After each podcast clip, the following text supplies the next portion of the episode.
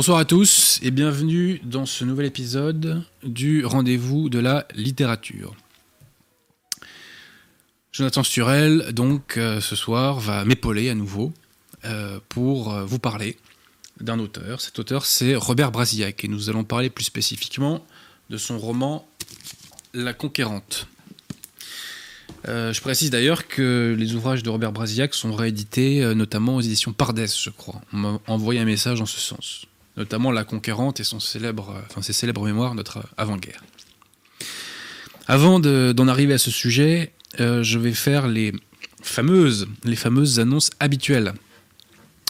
Pourquoi? Parce que nous sommes là pour euh, réagréger la qualité française, pour promouvoir la qualité française, et même, oserais-je le dire, oserais-je le dire, pour pétrir un maximum, purifier, que dis-je, euh, cette qualité française. Parce que la France s'est effondrée en raison d'un vaste mouvement vers le faux, euh, vers le vice, le péché et le mal, eh bien, c'est par un mouvement inverse que la France s'en sortira.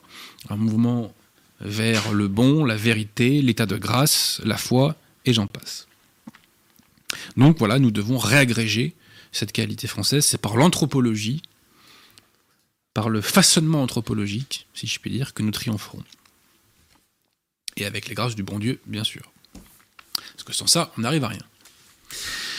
Alors, euh, donc parmi nos annonces habituelles, bah, vous le savez, je fais la promotion pour nos amis de la librairie française. 5 euh, Auguste Bartoli dans le 15e, métro La Motte Piquet ou Duplex. Si vous avez un petit bouquin à acheter, euh, eh bien n'hésitez pas à passer par eux, ce sont des braves gens, il faut les aider la vie des commerçants, ça ne vous a pas échappé en ce moment, est très très très compliquée. Donc vraiment, si vous le pouvez, eh écoutez, euh, n'hésitez pas à passer par nos amis de la librairie française. Ensuite, un petit peu de pub aussi pour nos amis du collectif Saint-Robert Bellarmin. Nous mettons en description, n'est-ce pas, Monsieur Pierre de Tirmont, euh, le lien menant au site du collectif Saint-Robert Bellarmin. Le collectif publie des ouvrages originaux, comme par exemple son célèbre ouvrage 60 ans de religion conciliaire, ou encore l'ouvrage de Pierre Joly, L'imposteur du Saint-Siège. Euh, et puis par ailleurs, ben, le collectif Saint-Ambert Bellarmin fait un exceptionnel travail de réédition. Je, vous en ai déjà parlé, je crois, c'était, ça devait être la semaine dernière, enfin, lors de ma dernière émission. Euh, je vous ai parlé, je crois, donc, de ce catéchisme du chanoine Moisset, dont je poursuis la lecture et qui est vraiment exceptionnel. Et je pense que je vous en reparlerai plus longuement dans une ouvrage, dans une ouvrage, que dis-je, c'est la fatigue, dans une émission euh, dans laquelle je présenterai des ouvrages divers et variés. Vraiment, je me régale à lire ce livre et sa lecture, croyez-le, est vraiment sanctifiante. Sanctifiante. Ensuite, toujours pour promouvoir la qualité française, eh bien, nous relayons un certain nombre de chaînes encore peu connues qui font aller, je crois, euh, euh, qui font aller les gens dans le bon sens, dans la bonne direction.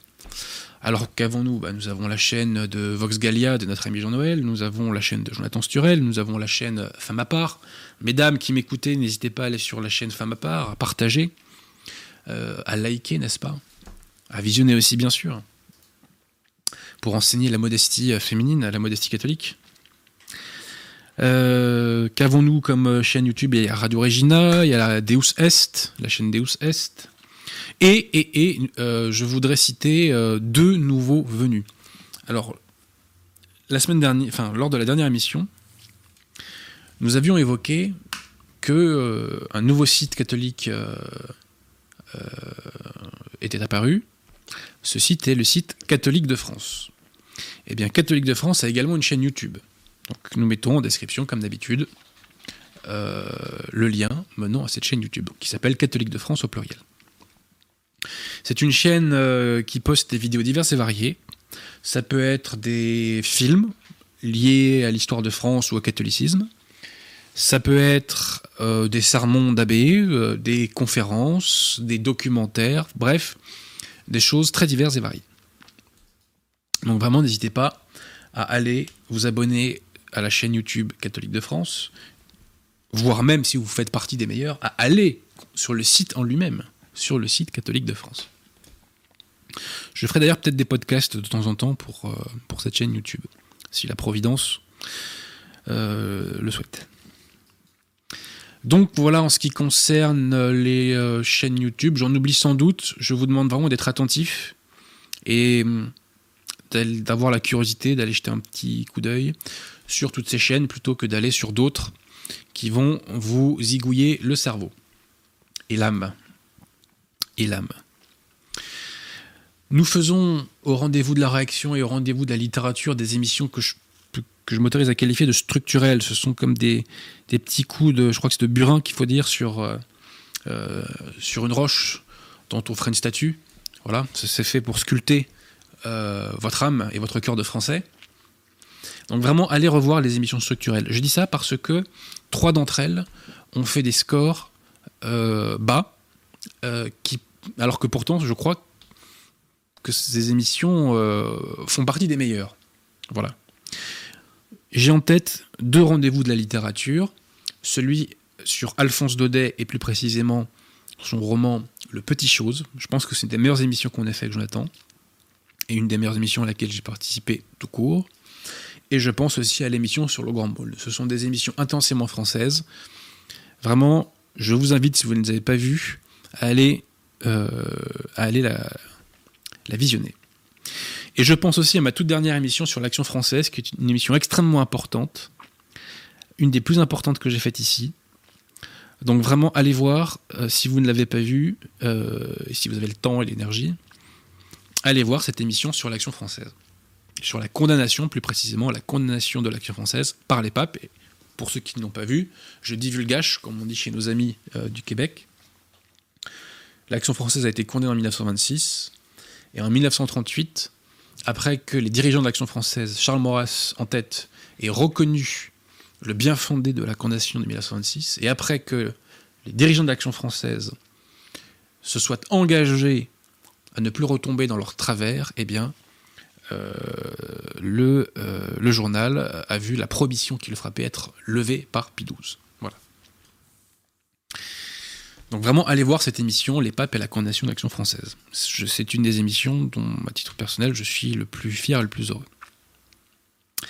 Alors, euh, avant d'appeler notre ami Jonathan, deux, trois petits points d'actualité. Euh, comme vous le savez, Hervé Ryssen est en tôle actuellement. Et donc, concernant euh, cette condamnation à de la prison ferme, eh bien, j'ai fait savoir mon opinion dès 2013 2013 chez Topa. Donc il y a déjà 7 ans. On en profite pour saluer la mémoire de notre ami Patrick, grand patriote français. Mon appréciation de la question n'a pas changé. Je n'ai pas le logiciel euh, intellectuel, idéologique et spirituel de Ryssen. Et vous comprenez notamment ce que cela signifie. Néanmoins, néanmoins, dans un contexte où des dizaines de milliers de racailles passent parfois des dizaines de fois devant le juge pour des infractions très graves, sans prendre de ferme. Et j'ajoute, dans un contexte où Madame Belloubet a délivré des milliers de prisonniers sous prétexte de Covid, eh bien dans ce contexte, il est incompréhensible infondé et injustifié que Ryssen ait été condamné à du ferme et que sa peine ait été exécutée. Tout simplement. En substance, c'est déjà ce que je disais donc en 2013 chez notre ami Patrick. Ceci étant posé, pour dissiper tout équivoque, ce que je dis là, bien entendu, ne vise que Ryssen, et ce que je dis là ne doit pas être interprété comme un signe de sympathie envers la mouvance de la dissidence. Dissidence à laquelle d'ailleurs Rissen n'appartient pas. Pourquoi? Bah, La dissidence, et quand je dis ça, je vis ces différents courants, même les courants qui se foutent sur la gueule, qui sont ennemis et qui s'opposent. Hein. Donc depuis maintenant des années, la dissidence m'insulte, me calomnie, me diffame en toute impunité. Pour l'instant, en tout cas, en toute impunité. Pour l'instant. Je laisse aux antichrists leur méthode d'antichrist. Et ces attaques sournoises n'ont dans le passé eu de résonance et n'en auront dans l'avenir que chez les esprits attardés, pervers, tordus et corrompus par le vice. Seuls les vicieux, seuls les vicieux, je dirais, s'accoutument du vice, se délectent du vice et vivent par le vice. Je donne donc rendez-vous à mes ennemis, et donc en partie à mes calomniateurs. Je leur donne rendez-vous devant le tribunal du bon Dieu. Et entre-temps, pourquoi pas, devant les tribunaux tout court. J'ai été très calme et très patient ces dernières années. Peut-être trop. Peut-être trop. Et je n'exclus pas de recourir à des moyens légaux pour calmer les démons qui m'attaquent sournoisement lâchement, bassement. Et peut-être d'ailleurs, peut-être, que des procès-verbaux d'huissier seront très bientôt diligentés et exécutés à cette fin, peut-être. Comprenez bien, chers amis, que je ne suis pas un youtubeur, ou plutôt je devrais dire chers ennemis. Je ne suis pas un youtubeur. Je ne vis pas par YouTube et pour YouTube. Donc, quand je contre-attaque, ce n'est pas avec un tweet bidon. Ce n'est pas avec un message Facebook. Ce n'est pas avec une vidéo clash bidon. Quand je contre-attaque, c'est par des moyens légaux, beaucoup plus silencieux, beaucoup plus silencieux, mais qui permettent de viser à la tête et de cogner beaucoup plus fort. Et je ne crois pas que les gens qui me cherchent des poux en tout cas pour la plupart d'entre eux, et les épaules assez larges pour encaisser le choc. Donc je vous invite à méditer là-dessus, fils de Satan. Le Christ lui-même, en son temps, a été gravement insulté, calomnié, diffamé. Je dis en son temps, mais il est toujours aujourd'hui, malheureusement, par l'esprit du monde. Donc, puisque c'est arrivé au Christ, il n'y a pas de raison que, que cela n'arrive pas aux hommes. Il n'y a pas de raison que les hommes y échappent, y compris ses serviteurs, dont j'espère euh, faire partie. Voilà. Ceci dit, pour terminer, je dis à mes ennemis et à mes calomniateurs que pendant que eux cherchent à me nuire par tous les moyens, eh bien moi, je prie pour eux, je prie pour leur conversion, je prie pour leur sanctification, et je prie pour leur salut. Ceci devait être dit. Ensuite, j'aimerais rendre hommage à un prêtre qui nous a quittés. Ce prêtre, c'est l'abbé Sekada. L'abbé Sekada est donc, je crois, décédé d'un cancer. Et il avait été ordonné prêtre par euh, Monseigneur Lefebvre dans les années 70. Ce prêtre avait été viré de la fraternité Saint-Pédis, notamment parce qu'il faisait le constat de la vacance du siège. Il avait la bonne conclusion théologique parce qu'il avait les bons principes. Un catholique est un homme de principe, un homme qui défend des principes. Un catholique n'est pas entre guillemets opinionniste. La foi repose sur des principes. Et un catholique est têtu lorsqu'il s'agit de défendre les principes. L'abbé Sekada était un de ces hommes de principe. Et du reste, si je m'en fie à des prêtres qui l'ont connu, c'était un homme euh, avec une grande bonté et fort sympathique. Pour apprendre à connaître l'abbé Sekada, eh bien, nous mettons en description, et pour rendre hommage à sa mémoire et à ses combats, nous mettons en description une vidéo de lui. C'était un prêtre américain, je précise. Hein. Euh, nous mettons une vidéo de lui qui s'appelle Monseigneur Lefebvre, c'est des vacantistes. Je le dis tout de suite, l'objet de cette vidéo n'est pas du tout de dire que Monseigneur Lefebvre était des vacantistes. C'est de montrer que Monseigneur Lefebvre a eu une position ambivalente sur cette question et qu'il a permis à certains d'être une étape vers le constat de la vacance du siège. Je vous donne un exemple. Dans les années 80, je crois, euh, ouais, oui, années 80, Monseigneur Lefebvre allait voir souvent un abbé, à la vue de tous, hein, qui s'appelait l'abbé Moureau, si je dis pas de bêtises. Et l'abbé Moreau était publiquement, euh, publiquement c'était vacantiste. Bon, voilà. Euh, l'abbé Segada n'évoque pas ça hein, dans sa vidéo, mais je vous invite vraiment à aller voir la vidéo de l'abbé Segada parce qu'elle est très pédagogique, très ludique et euh, très bien faite. Voilà, donc vraiment allez voir cette vidéo. Et par ailleurs, l'abbé Segada a fait une autre série de vidéos contre ce que j'appelle moi la messe biscotte. Qu'est-ce que c'est la messe biscotte, monsieur Pierre Tirmont Monsieur Pierre Tirmont, la messe biscotte, qu'est-ce que c'est selon vous? Qu'est-ce que c'est la messe biscotte Selon vous, monsieur Pierre Tirmont Une messe euh, conciliaire, je sais pas. Ah, exactement. Euh, la messe biscotte, c'est la messe Paul VI, parce qu'il n'y a pas de présence réelle dans la messe Paul VI. Ah. Donc, on donne des biscottes aux conciliaires, euh, qui d'ailleurs la reçoivent très souvent dans la main. LOL. Voilà, donc l'abbé Sekada a fait toute une série de vidéos contre les messes biscottes, enfin messe avec des guillemets, hein.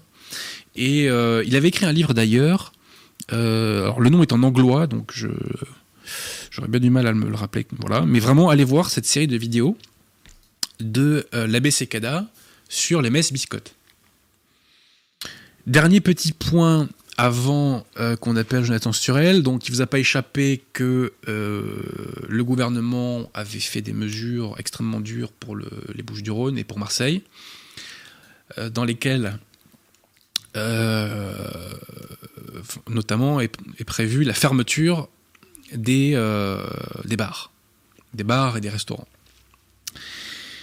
Et il est en train de se passer un phénomène, à ma connaissance, unique dans l'histoire de la Ve République.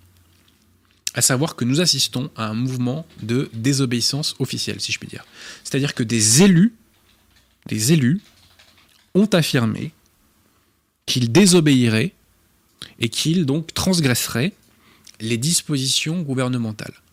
Je pense notamment à monsieur Lionel Lucas. Et là, c'est la revanche du maréchal Pétain. Pourquoi? Parce que Lionel Lucas est maire d'une ville. Cette ville, c'est la ville de Villeneuve-Loubet. Et c'est la ville dans laquelle Pétain euh, s'était fait construire une petite baraque pour sa retraite. Euh, et donc Lionel Lucas, euh, donc maire de cette ville, a fait savoir qu'il ne respecterait pas, enfin qu'il l'appelait à ce qu'on ne respecte pas euh, les décisions gouvernementales en la matière. Et j'ai lu un article sur Marianne euh, il, y a, peu qui disait en substance qu'il y avait un mouvement aussi des commerçants et de la population pour ne pas respecter euh, cette décision gouvernementale. À ma connaissance, à ma connaissance, c'est c'est la première fois sur la Ve République et je pense qu'on mesure encore trop peu la portée. Parce que là, il y a une crise de l'autorité qu'on n'a encore jamais vu sous la Ve République, et qui n'est pas sans rappeler la fin de l'Ancien Régime. Voilà. Voilà, je voulais vous évoquer tout cela avant de commencer l'émission. Ben, Monsieur Pierre Tirmont, je pense qu'on peut appeler Jonathan. Et je l'appelle.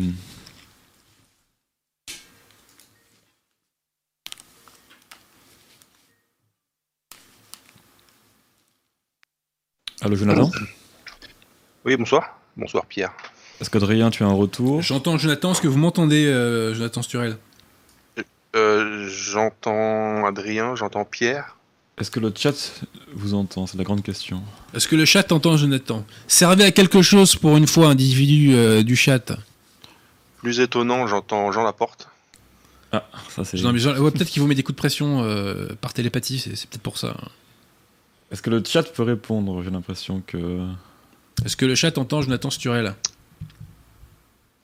est-ce, que le chat, est-ce que le chat entend, quelqu'un? On dirait que non. Oui, c'est bon. C'est bon? Eh ben, on peut attaquer. Allons-y. Donc tout le monde entend tout le monde? J'ai l'impression, monsieur Pierre est-ce que vous pouvez monter légèrement le son pour votre serviteur? Ouais. Vous seriez parfait. Parce que moi, j'entends Jonathan d'un peu loin tout de même. Uh Non, c'est bon là. Mais je suis loin du studio. Ah, c'est peut-être pour ça, oui. Il y a peut-être un lien, oui. Euh, Bon, vous prenez pas la tête, monsieur Perretier, bon, vous n'avez pas de souci. On va faire comme ça. Bon, bah, mon cher Jonathan, nous allons parler ce soir de la conquérante de euh, Robert Brasillac. C'est la même. Euh, roman, roman qui n'est pas trop connu.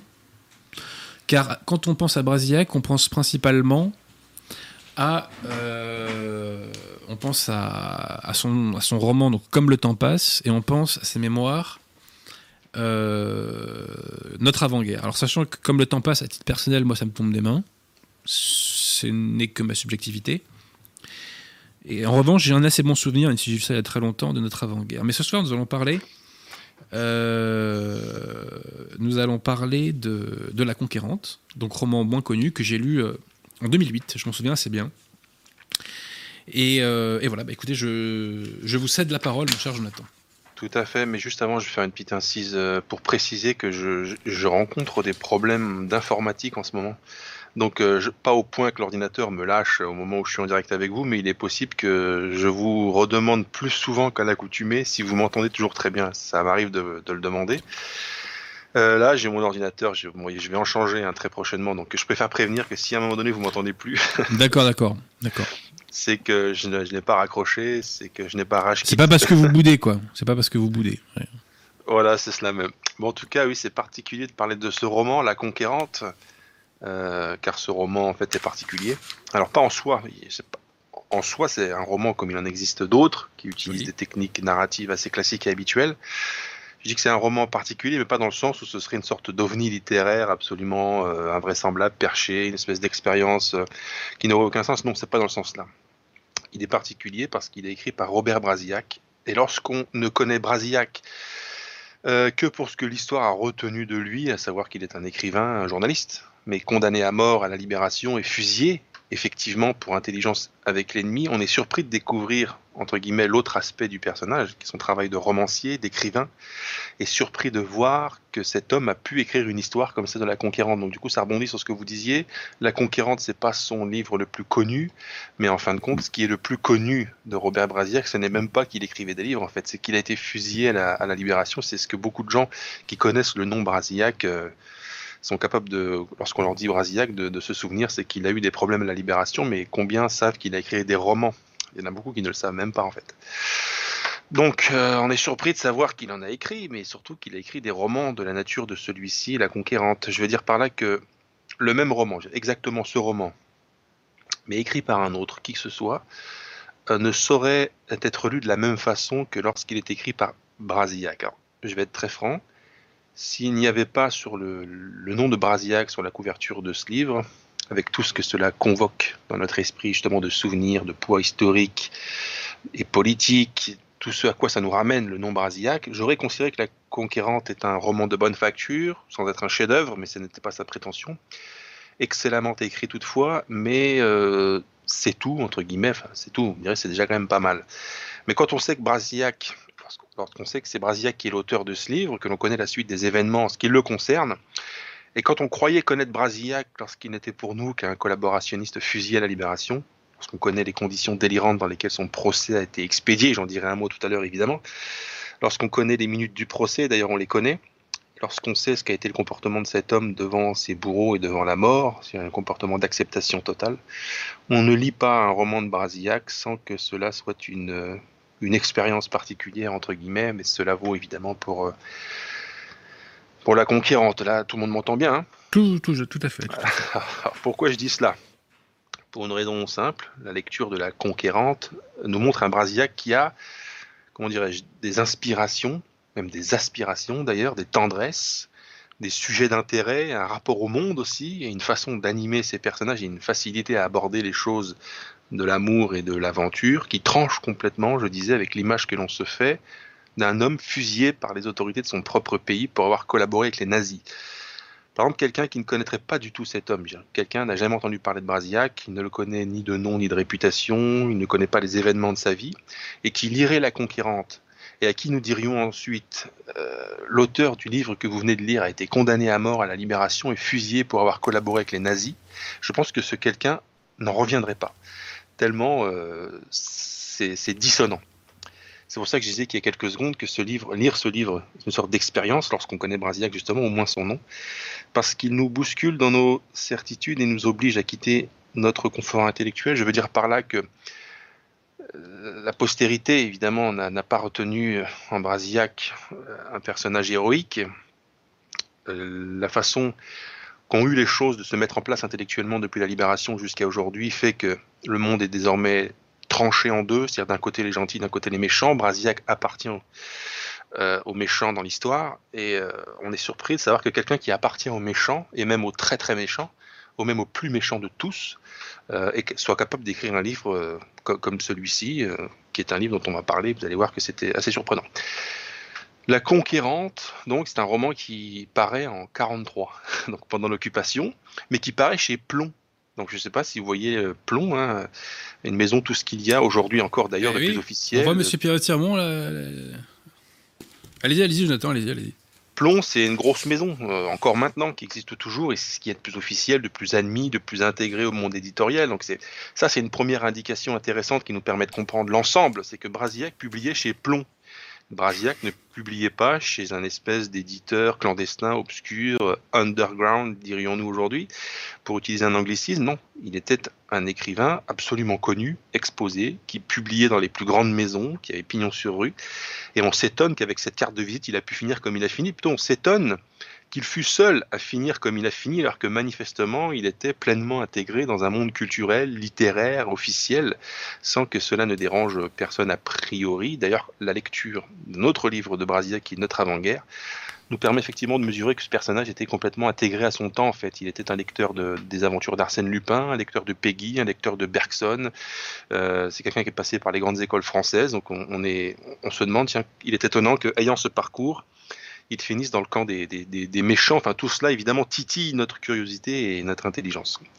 Et ça nous renseigne aussi. Ça nous indique que parfois, on peut être euh, dans la place, comme on dit, un jour, et très peu de temps après, quand les événements se précipitent ou changent de direction, devenir une bête noire et subir tout ce que cela implique d'être une bête noire. Et ça, c'est une leçon de l'histoire. C'est un avertissement de l'histoire. Un avertissement qui peut être, selon les uns et selon les autres, soit une leçon inquiétante, soit une leçon rassurante. En tout cas, les choses ne sont jamais figés pour, euh, pour des siècles, c'est ce qu'il faut retenir. Tout peut bouger très vite. Et ceux qui aujourd'hui ont pignon sur rue et qui dictent les conditions du débat et les contours autorisés de la bienséance peuvent tôt ou tard avoir des problèmes. Et dans le climat politique actuel, le nôtre, où les tensions sont maximales, vous en conviendrez, ou peut-être la société, même peut-être le, je veux dire la société, oui, n'a jamais été aussi proche de l'éclatement, de l'écroulement se rappeler que tout peut bouger très vite, c'est une indication historique euh, qu'il faut garder en tête. Oui, oui, oui, oui, en effet, oui. Euh, voilà. Et euh, des gens doivent se rappeler que en 44, des gens ont été fusillés pour avoir simplement obéi. Alors effectivement, effectivement, et d'ailleurs c'est un mot dont il faudra que je fasse l'évocation tout à l'heure sur un autre livre qui n'est pas de Robert Brasillac, mais sur lui, et qui est le procès de Robert Brasillac par son avocat Jacques Isorni. Hmm. Un, livre dont je dirai un mot tout à l'heure. C'est, ouais, on en reparlera, il n'y a pas de souci. Vous qui êtes avocat, qui plus est, enfin, je pense Ah, mais j'aime beaucoup Isorni, moi. C'est un voilà, grand avocat. Et avocat du maréchal Pétain, pareil. Euh.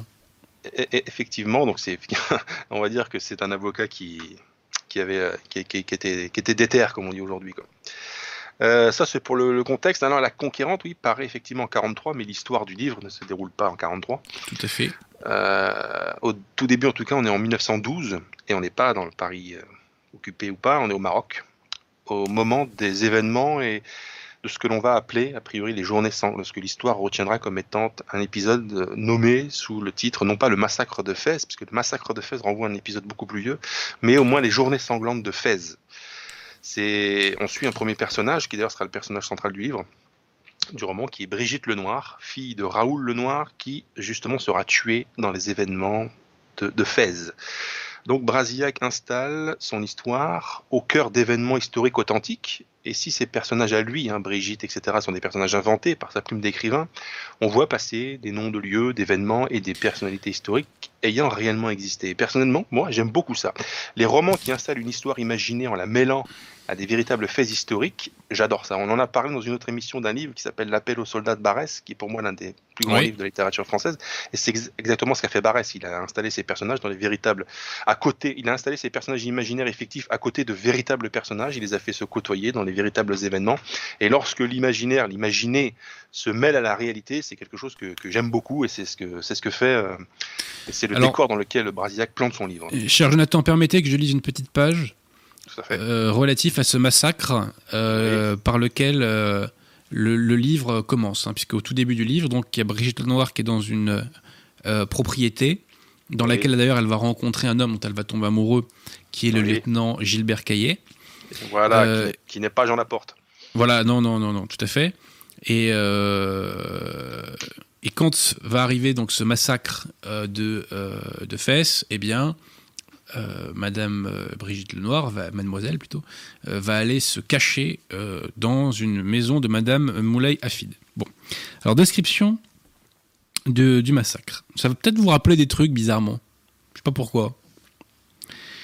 Donc, des négresses hurlantes s'enfuyaient. Sur les petits ponts délabrés, au parapet, pendait parfois négligemment un cadavre cassé en deux, qu'on n'avait pas pris la peine de jeter tout à fait à l'eau.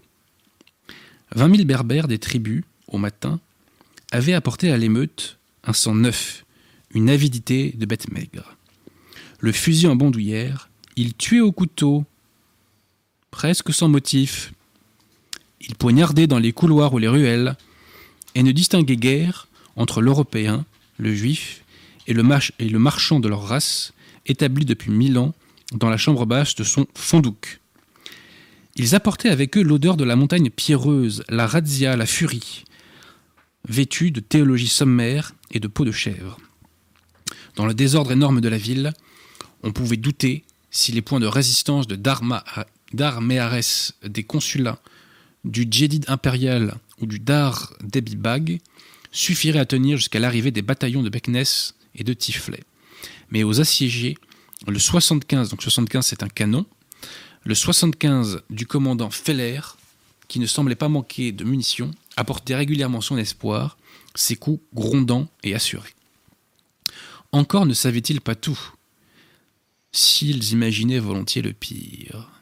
Les images forcenées de la révolte pour beaucoup d'entre eux n'auraient plus tard que les couleurs du récit et de l'histoire. Français assommés à coups de crosse, dépouillés en un clin d'œil de leurs vêtements, déchiquetés au couteau et aux ongles, commerçants espagnols pendus à leurs fenêtres, la langue arrachée, deux Anglais liés ensemble avec des chaînes, jetés dans un trou de vase la tête en bas, un voyageur allemand littéralement brisé à coups de barres de fer. La sauvagerie primitive, les raffinements de l'Orient, laissés sur les vieux murs des sultans mérinides, au cœur de la cité de Moulay Idriss, des traînées de sang et de torture. Ivre du vin volé dans le Mela, ivre de la poudre et du pillage, ivre plus encore de l'islam, et de l'offense imaginaire faite à ce sultan qu'il détestait hier, des fous brutaux livrés une dernière fois aux flammes et aux assassinats la ville qu'ils avaient si souvent bouleversés. Je pourrais continuer, mais on va s'arrêter là. Triste. Ça, ça me rappelle des trucs, je sais pas pourquoi, mais ça me rappelle des trucs. Quoi. Bah oui, ça rappelle plein de trucs. Moi, ça me rappelle euh, avec euh, une cinquantaine d'années d'avance euh, ce qui se passera en Algérie 50 ans plus tard. Quoi. Ouais, je pensais même à d'autres époques, moi, mais bon. voilà, Ouais, passons. et, et d'autres époques. Effectivement, en tout cas. Il y a des, effectivement, dis- ça- disons qu'il y a une constante, je dirais, anthropologique, c'est-à-dire que quand l'individu n'a pas effacé le péché originel qui attend lui par le baptême, ben, il est capable de toutes les monstruosités, voilà, tout simplement. D'ailleurs, bon, je dis pas que les baptisés euh, sont forcément des anges, bien entendu, mais quand on n'a pas effacé le péché originel, euh, on va encore plus loin et plus facilement, je dirais, dans la, dans la sauvagerie. Mais reprenons le fil du récit, mon cher Jonathan. Ouais, effectivement. Mais en tout cas, le tableau que vous venez de, de hérisser, enfin de, de, lire, qui a été hérissé par Brasillac, c'est dans ce climat, dans ce contexte que s'ouvre le livre, en effet, avec Brigitte. Et euh, Brigitte, qui plus est, vous voyez, nous, on lit ces, ces événements qui ont réellement, eu lieu, on se dit, on n'aimerait pas y être. Non, effectivement, non. Euh, Brigitte, imaginairement, y était, et qui plus est, Brigitte, c'est quasiment une enfant, enfin, elle a 18 ans, elle a moins de 20 ans, et elle vit au Maroc parce qu'elle y a suivi son père, donc Raoul, qui est un important gérant d'affaires dans le transport. C'est qu'il y a beaucoup de, de gens qui faisaient ça à l'époque. Sa mère est, décidée, est décédée pardon, depuis, euh, depuis quelques temps, mais en France. Euh, parce qu'évidemment, les Le Noirs ne sont pas natifs de- du Maroc, hein, ce sont des, des Français qui sont allés au Maroc. Ce qui fait qu'elle va être euh, très vite complètement orpheline, du coup, parce que dans le livre, son père meurt dès les, dès les- dès les premières pages, en. Oui, fait. Donc une question euh, s'impose à elle, euh, doit-elle rester au Maroc? Et continuer les affaires du père, sachant que le climat, vous en avez un petit peu parlé, euh, n'est pas au beau fixe, mais rester et continuer les affaires du père serait une sorte d'hommage qui plus est, ou alors rentrer en France comme cela lui est conseillé par la plupart des gens qu'elle rencontre. Donc elle décide de rester, évidemment, sinon ça, ça arrêterait le roman assez vite, et euh, cela, c'est cela qui fait de La Conquérante un roman de la jeunesse et de l'aventure de la jeunesse aventureuse, dirais-je, nécessairement aventureuse d'ailleurs, pour Brasillac, qui a écrit ce livre justement en se proposant de faire un portrait de la jeunesse et de la fougue. Vous savez, il est mort, euh, oh, il est mort assez jeune, il est mort à 35 ans. Brasillac, si je ne dis pas de bêtises. Et il a écrit ce livre, euh, enfin ce livre a été publié deux ans avant sa mort, donc il l'a écrit avec, à plus de 30 ans, et il fait partie de cette époque où à 30 ans, on n'était pas vieux à 30 ans. Est-ce que vous pouvez vérifier à quel âge est mort euh, Brasillac, Pierre Tirmont? Poursuivez, cher ami, poursuivez. 30, 35 ans, je disais, euh, il avait une trentaine d'années, donc au moins quand il a écrit ce livre. Et comme je disais, euh, avoir 30 ans dans les années 40, c'est pas exactement comme avoir 30 ans en 2000. Hmm. On n'est pas vieux pour autant à 30 ans, évidemment, dans les années 40, mais c'est un âge, se disait Brasillac, à partir duquel on peut commencer à se retourner sur la décennie écoulée et s'interroger sur la jeunesse, sur sa propre jeunesse et sur ce qu'est la jeunesse. C'est en fait l'un des l'une des motivations de Brasillac dans ce livre, c'est ça en fait. C'est qu'est-ce que l'aventure, qu'est-ce que la jeunesse, qu'est-ce que la fougue. Et euh, Brasillac, du fait de sa propre expérience de vie, n'a pas été exactement une jeunesse aventureuse, fougueuse. Il a voyagé, il a bougé, mais c'était voilà, c'était quelqu'un qui a suivi des, études, donc c'était pas un rat de bibliothèque, mais voilà, c'est pas c'est pas Pierre Loti en fait. Voilà, c'est ce hmm. que donc donc Brasillac s'interroge. Euh, en tant qu'écrivain et en tant qu'intellectuel sur, sur, ce qu'est la jeunesse. Et puis la conquérante vient, vient de ça.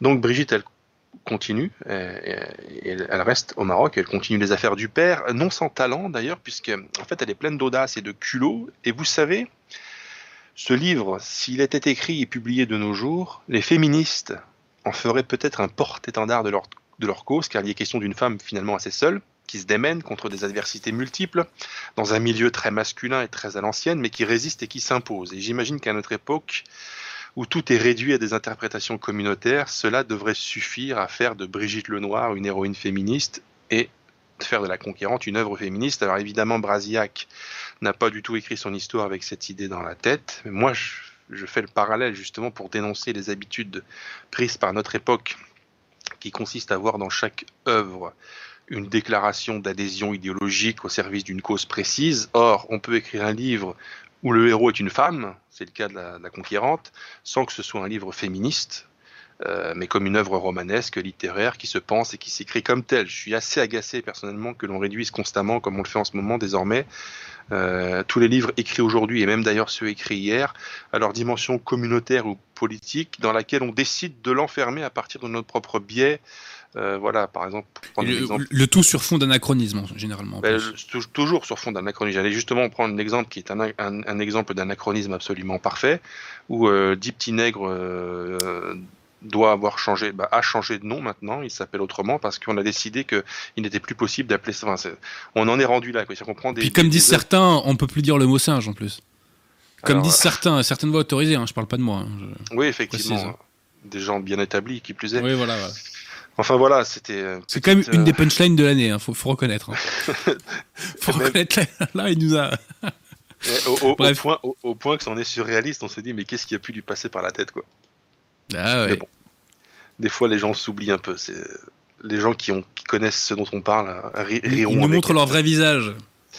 Voilà. Donc la conquérante n'est pas un plaidoyer féministe comme le Grand Maulne, n'est pas un plaidoyer volontaire ou un éloge volontaire de la vie française dans les campagnes. Je reprends cet exemple du Grand Monde que j'avais déjà comparé au Déraciné de Barès. Je disais, le livre de Barès, Les Déracinés, est un excellent roman qui est aussi une intellectualisation du concept de l'enracinement. Tandis que Le Grand Maulne est un excellent roman dont il se trouve qu'il est aussi une démonstration du concept de l'enracinement, mais sans que son auteur ait manifesté cette volonté intellectuelle au départ en l'écrivant. Donc je ne sais pas si vous voyez bien la, nuance entre les deux. Ici c'est pareil avec La Conquérante, c'est l'histoire d'une femme forte dans un univers hostile, mais ce n'est pas féministe d'écrire l'histoire d'une femme forte, car les femmes, fortes, euh, je veux dire fortes moralement, pas fortes physiquement, euh, ça existe, les femmes fortes physiquement, ça existe aussi, mais écrire sur elles, ça existe aussi, et c'est pas pour, c'est pas ça qui fait de Brasillac euh, un auteur féministe. Mmh.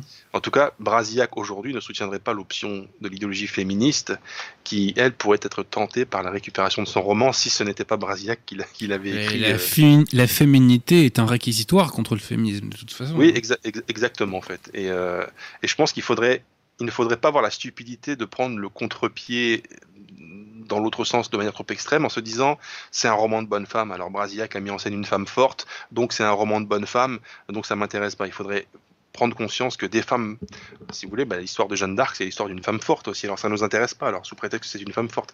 Ce n'est pas parce que les féministes sont en train de parasiter les relations entre les hommes et les femmes et, et de, de- de s'approprier des femmes, des femmes dès l'instant qu'elles sont un petit peu plus audacieuses que les autres, qu'il faut que nous, en réponse à cette stupidité, nous ayons la stupidité inverse de rejeter le, le profil de la femme forte, parce que du coup, ça nous ferait passer à côté de plusieurs personnages héroïques d'ailleurs de l'histoire de France. Bon, je ferme la Hein, parenthèse. Sainte ici. Geneviève, Anne de Beaujeu, etc. Martine Aubry, euh, enfin il y en a- y en a Oui, plein. voilà, les, toutes, toutes les grandes, quoi. Toutes les grandes. Donc je ferme la parenthèse ici, mais c'était quand même bien de l'ouvrir, pas pour Euh, oui, effectivement. Martine Aubry est une femme forte, vous avez raison. Euh, euh. Bah voilà, mais je, je laisse planer l'ambiguïté, Ouais, chacun ouais. l'interprète euh, comme il Non, non, c'est pas ambigu, là, en l'espèce, pas Mais poursuivez, poursuivez, poursuivez, cher ami, poursuivez. Qu'on passe pas dire des bêtises. Ouais, il faut vous arrêter avant que ça se finisse très mal. Ouais. Avant que ça finisse par de la grossophobie, parce que ça aussi, c'est aussi un nouvel, interdit, quoi. Donc je voulais faire cette petite parenthèse sur l'interprétation féministe, pas féministe, anti-féministe, contre-féministe, pas pour polémiquer, mais parce que ça permet aussi de plan- planter le décor du livre en présentant le personnage central, donc qui est de Brigitte. Une chose, moi, vous savez, qui m'a séduit dans ce livre, c'est précisément que le livre se déroule au Maroc, du temps de l'Empire. Alors, de l'Empire au sens large, effectivement, vous avez quelqu'un qui serait un peu pointilleux me dirait que le Maroc avait un statut particulier de protectorat, etc. Enfin, vous m'avez compris. Et moi, Mhm. ce livre qui se passe au Maroc m'a replongé dans l'u- dans l'univers, enfin, m'a replongé en quelque sorte dans l'univers des livres de quelqu'un dont j'ai déjà parlé ici dans une émission il y a plus d'un an maintenant, je pense, qui est Jean Lartegui, qui est un écrivain, écrivain français qui a beaucoup écrit justement sur l'Empire et qui beaucoup de ses histoires, en tout cas, euh, se déroulent alors en Indochine, en Afrique, etc. Et j'ai moi-même, à l'égard de l'époque de l'Empire et de l'Empire, une sorte, c'est vraiment compliqué, il faut faire attention aux mots qu'on utilise sur ce sujet-là parce que c'est sensible, etc. Mais une sorte de fascination esthétique, pas véritablement politique, parce que je, je Oui, on se crois pas comprend. Je crois pas qu'il était vivable et supportable de conserver des territoires de cette nature dans le giron français. Je crois pas que politiquement, moralement, il était défendable de- d'aller conquérir des peuples, etc. Alors, faut pas faire d'anachronisme, évidemment, mais avec le recul, on on voit bien que c'était quand même problématique. Enfin, c'est un vaste sujet. On Mais oui, j'ai une- beaucoup de choses quand même. hein. Oui, évidemment. Certaines Il- zones n'avaient pas atteint l'âge de fer, je rappelle quand même, hein, avant qu'on y C'est arrive. effectivement un très, passons, très va- passons. un très, un très C'est pas le vaste sujet. sujet.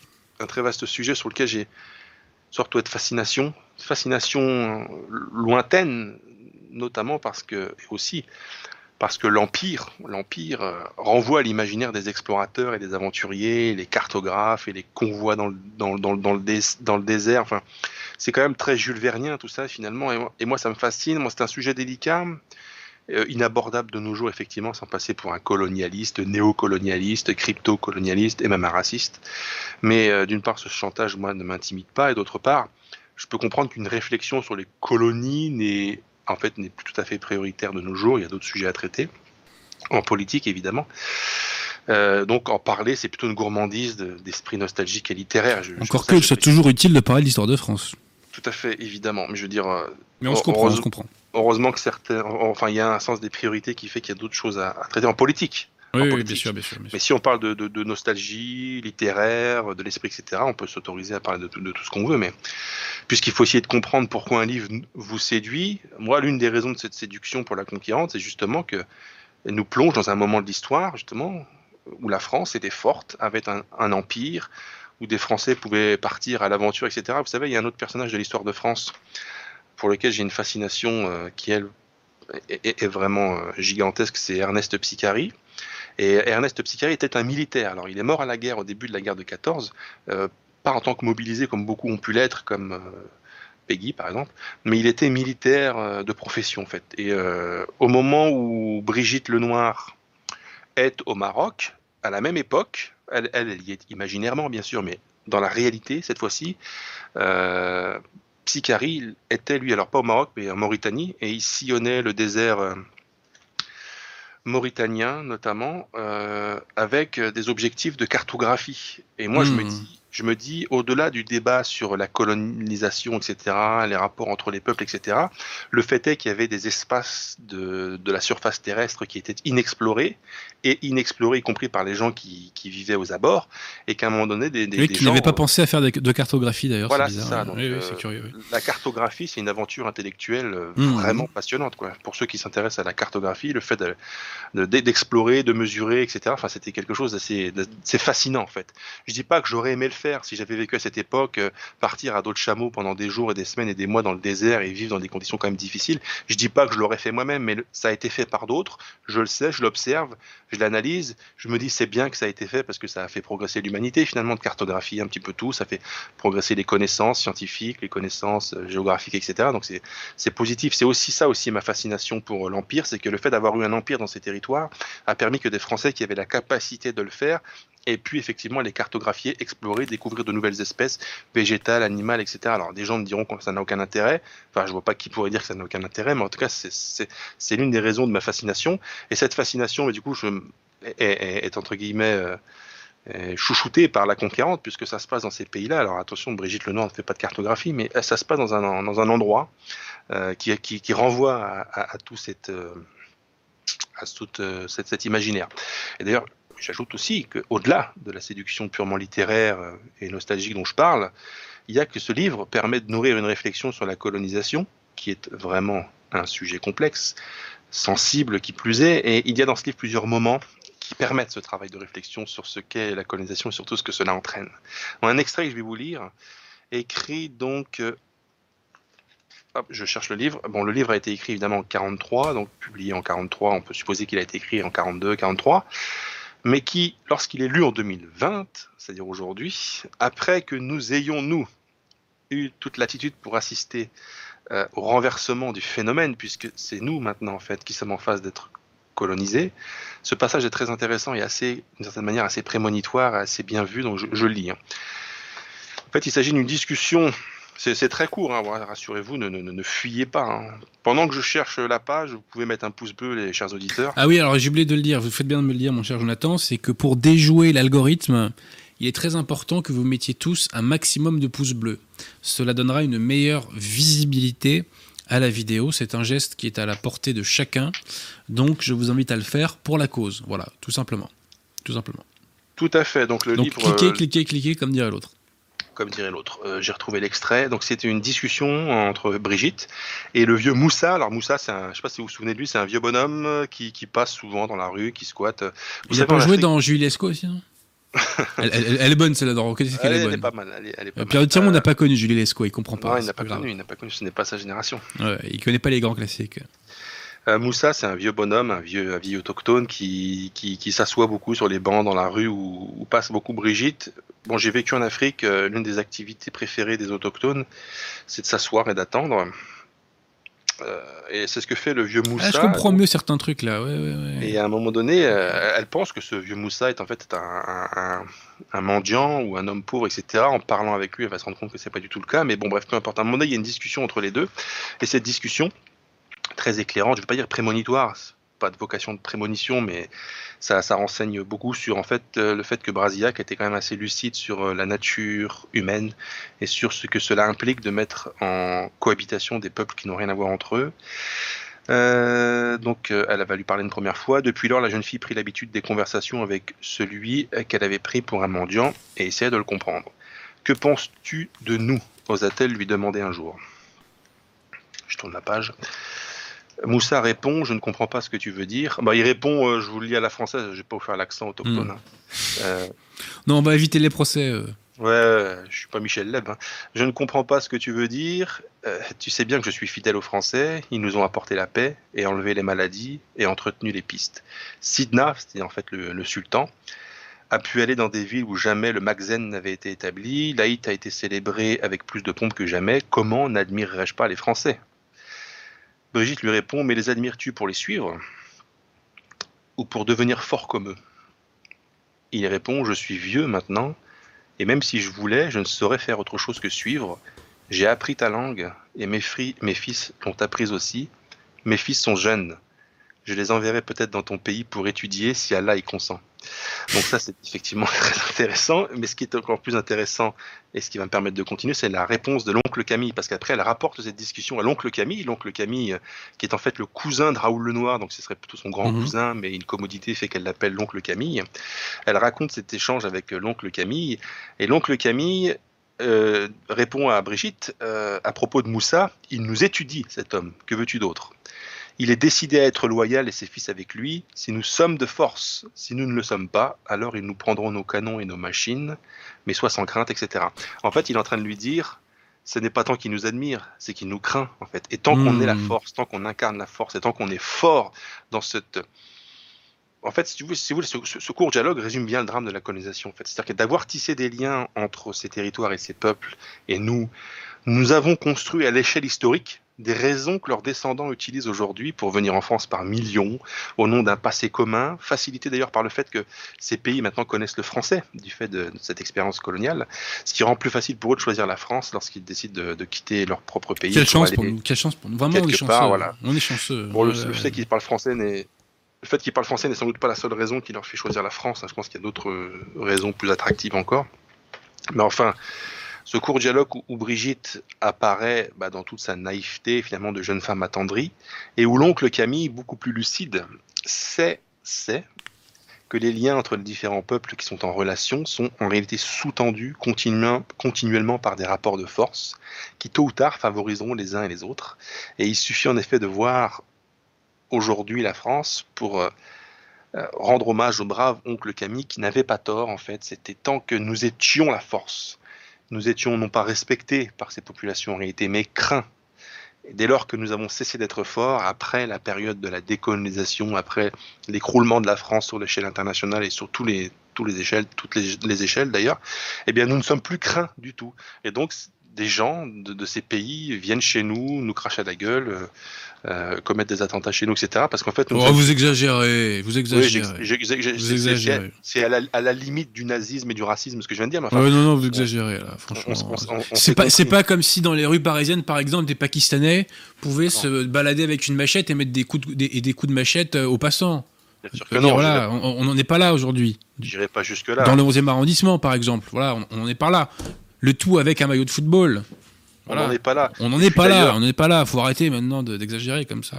Et, d'ailleurs, quand bien même nous en serions là, c'est toujours pas l'immigration qui serait, qui serait en cause, et j'en veux pour Mais preuve. bien sûr, c'est le racisme des Français. euh, attendez. euh, attendez. c'est- et c'est c'est les Français en fait. Mais bien sûr. Ce matin, ce matin, j'étais sur CNews. Ce matin, j'étais sur CNews. Enfin, je passais sur CNews. Enfin, moi, je, je ne suis pas moi passé sur CNews. J'ai- zappé, j'ai regardé CNews. Il y avait un associatif euh, gauchiste euh, pro-réfugiés qui nous disait euh, qu'il était. C'est véridique. hein. Là, là, on n'est plus dans le roman. hein. On est dans la réalité, mais c'est ce qui fait. C'est encore plus dramatique parce que déjà dans un roman, on, on s'arracherait les cheveux de- d'entendre ce que je vais vous dire, mais si en plus c'est dans la réalité, là on devient dingue. Il dit mais qu'est-ce que ça n'a plus aucun sens de faire un lien entre terrorisme et immigration, puisque la plupart des, des gens qui commettent ces actes terroristes en France depuis euh, depuis des années Ils sont sont en français. fait des, sont français évidemment. oui, oui, bah France. oui, oui, évidemment, évidemment. Donc oui, ce oui, sont oui. des fils de la République, c'est le mot qu'il utilise. Alors ça, Il- pour le coup, c'est- vrai. Ce sont des fils de la République. Ça, c'est pas oui, faux. bien sûr. Mais Et pas lui, de la quand il France. dit, il voilà, c'est Il tout. veut dire par là que ce sont des Français. Donc en fait, Oui, le terrorisme, Lol. le terrorisme, c'est un problème franco-français interne à la société Bah oui, française. bien et sûr. Oui, oui, Il faut oui. pas mettre de, de, de, de rapport, faut pas tisser de lien entre entre l'immigration. Enfin, je pense que c'est. Non, mais il je pense que non, mais attendez, attention, soyons sérieux. S'il y avait un lien entre l'immigration et la délinquance, et par exemple le harcèlement de rue, les Français l'auraient constaté. Or, ils ne le constatent pas. Ils ne Oui. le constatent pas. Si je m'en fie au discours dominant dans les médias, ils ne, ils le constatent pas. Donc, Ouais. on peut supposer qu'il n'y a absolument aucun lien aucun entre l'immigration et la délinquance, et il n'y a aucun lien entre le harcèlement de rue et, euh, et l'immigration. Enfin, il n'y en a pas. D'ailleurs, il faudrait arrêter que c'est. Qui, qui n'a jamais entendu des Français se plaindre du harcèlement des Français de souche dans la rue Enfin voilà, qui, qui, qui n'a. Voilà, c'est c'est évident. Ou des Normands en particulier. Les femmes se plaignent souvent des, du harcèlement de rue des Normands. Voilà. Donc, bon, il faut le dénoncer, ça. Il faut le dénoncer. Ouais, il faut le dénoncer. Heureusement que l'oncle Camille n'est plus là parce que lui, il mériterait d'aller en prison pour avoir dit des choses pareilles. Je suis désolé. Ouais, non, non, franchement. euh, franchement. J'accepte pas. Ouais, bon, bah, en tout cas, ce qui est intéressant avec la conquérante, au-delà de tout ce que je viens de dire, c'est effectivement bah, ce, dialogue. Et puis il y en a d'autres, hein, évidemment, des petites allusions qui, qui...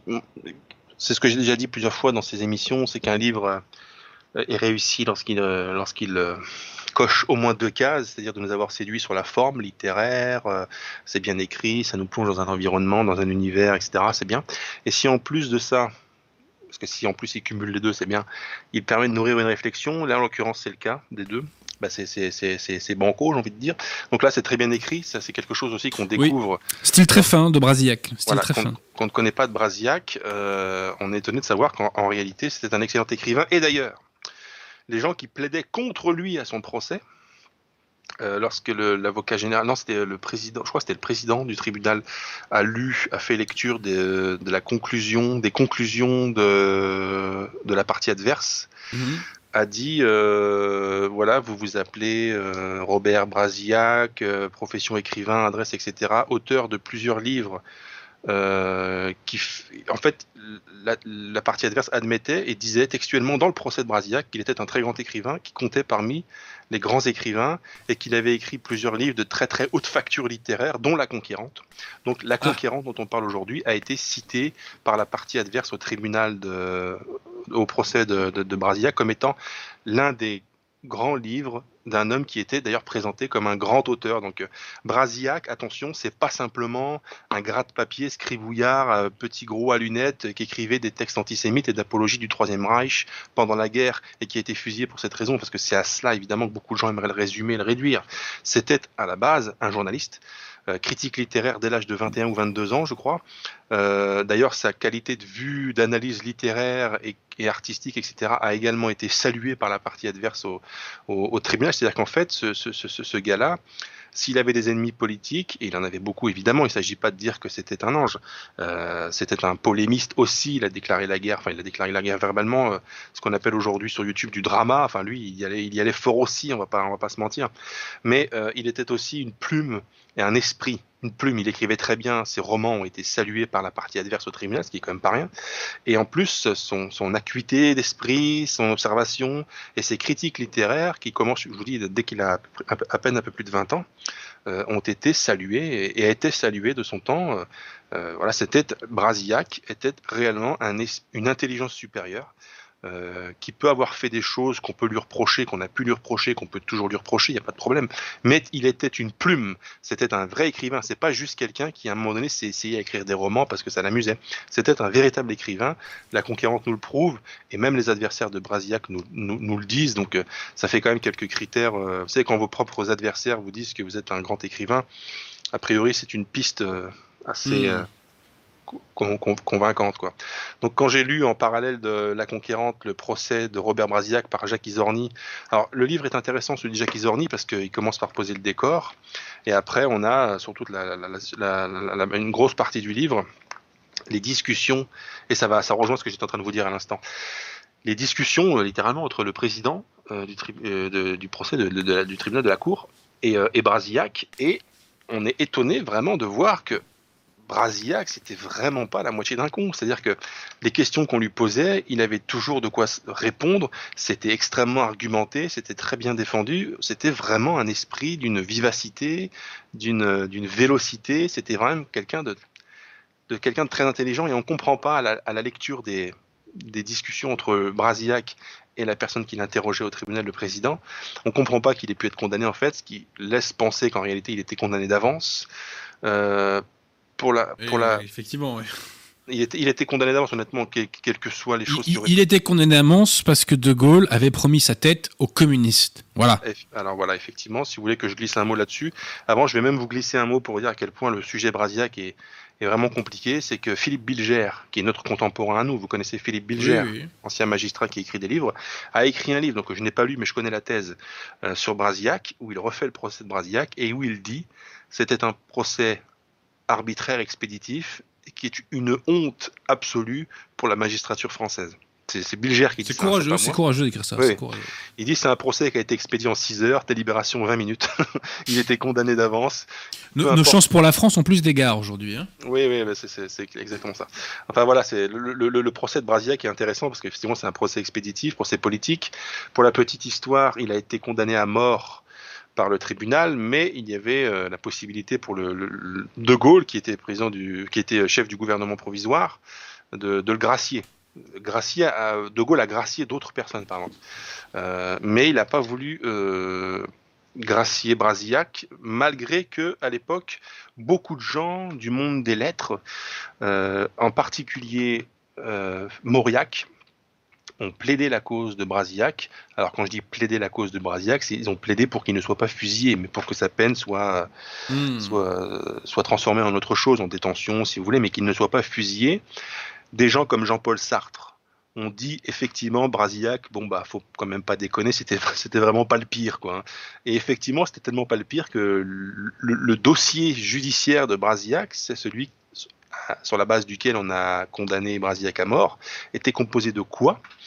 Bah en fait des articles qu'il avait écrits pendant la guerre, c'est-à-dire de sources publiques uniquement, absolument pas sur des, des liens, des communications, des correspondances qu'il aurait pu avoir avec l'occupant nazi pour se faciliter, etc. Donc en fait, on a pris le journal Je suis partout, on a regardé ce que Brasillac avait écrit dans le journal pendant la guerre, et c'est sur la base de ça en fait qu'on a décidé qu'il devait être euh, condamné à mort. Là-dessus, euh, Jacques Isorni euh, va voir De Gaulle pour plaider, euh, enfin pour demander la grâce. Et De Gaulle avait d'abord dit à Mauriac, je crois même dans le même temps, il avait dit à Mauriac qui était venu demander également la grâce pour Brasillac, mais non, vous inquiétez pas Mauriac, on ne fusillera pas votre Brasillac. Donc en fait, il semblerait qu'au départ, il n'était pas question de, de, lui refuser la grâce. Entre-temps, l'histoire nous dit, le dossier est passé entre les mains de De Gaulle, et il y avait dans ce dossier une photo, euh, et De Gaulle dit avoir vu une photo de Brasillac portant l'uniforme allemand et il, il, dit, il prétend que c'est ce qui lui l'a décidé finalement à ne pas le gracier parce qu'il dit je, je, je, peux passer l'éponge, on peut machin, etc. Mais avoir porté l'uniforme de l'ennemi, ça non. Bon, il savait. Est-ce que c'est vrai ça d'ailleurs bah, Il savait en fait que non, il n'y a pas de photo de Brasillac portant l'uniforme allemand. La photo dont il est question, c'était Doriot en fait qui portait, il était à côté, mais c'était quelqu'un d'autre qui portait l'uniforme allemand et ce n'était pas Brasillac. Et Brasillac n'a jamais porté euh, l'uniforme allemand, donc sur la base de cette photo, euh, si c'est vraiment ça, bon, il a été fusillé sur la, la base d'une pièce. Euh... Ouais, ça, c'est ce que De Gaulle a, a écrit pour. Euh, ce... Évidemment, c'est pourquoi je dis, ça, c'est l'explication gaulliste. De façade, explication de façade. Voilà. voilà. après, s'il y a des raisons euh, plus souterraines, plus machin, c'est ça. Mais l'explication officielle, c'est que moi, général De Gaulle, chef du gouvernement provisoire, j'accepte pas qu'un écrivain. Parce qu'il faut aussi que je précise que De Gaulle disait c'est précisément parce que Brasillac, ça revient à ce que j'ai dit tout à l'heure, hein, pour vous dire à quel point à quel point dans les lettres françaises, Brasillac, ça comptait sévère. Quoi. Il disait, c'est précisément parce que Brasillac est un éminent représentant des lettres françaises que je peux pas le gracier, en fait.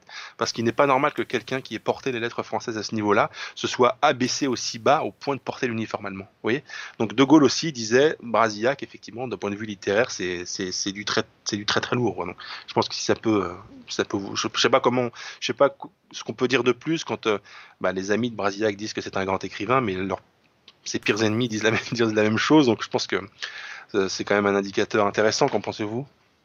Oui, tout à fait, c'est un peu le Yann Moix. Euh... Ah non, mince, excusez-moi, j'ai fait une euh, confusion. Oui, là, fait oui, une confusion. Vous, vous, voulez dire que Yann Moix va être fusillé? Non, non, non, pas du tout, non.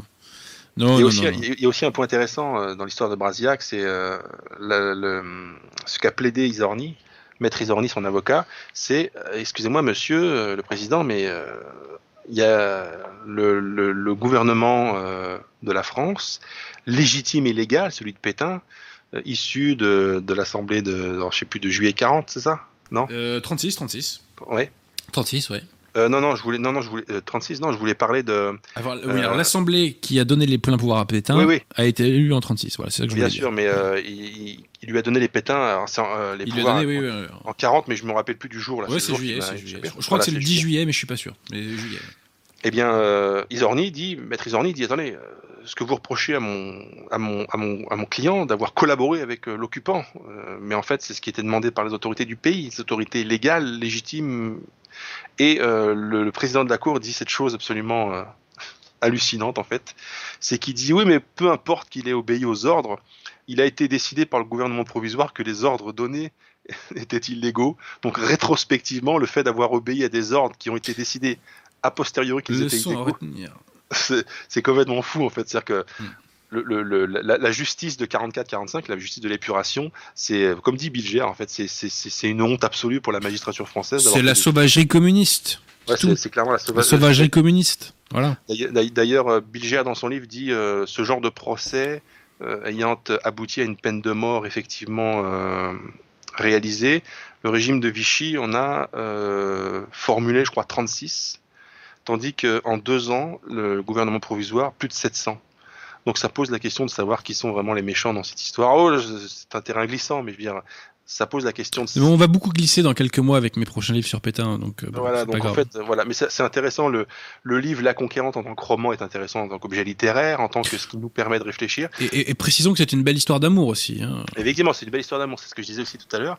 Euh, le grand méchant Brasillac, etc. En fait, c'est une belle histoire d'amour, euh, d'un amour naissant, hein, évidemment, parce qu'au départ, bah, les deux personnages ne se connaissent pas, se rencontrent et cet amour est naissant. C'est une belle histoire avec un, un, un officier, le lieutenant Caillé, effectivement, qui s'appelle Gilbert c'est le fameux Bébert de, de Casa.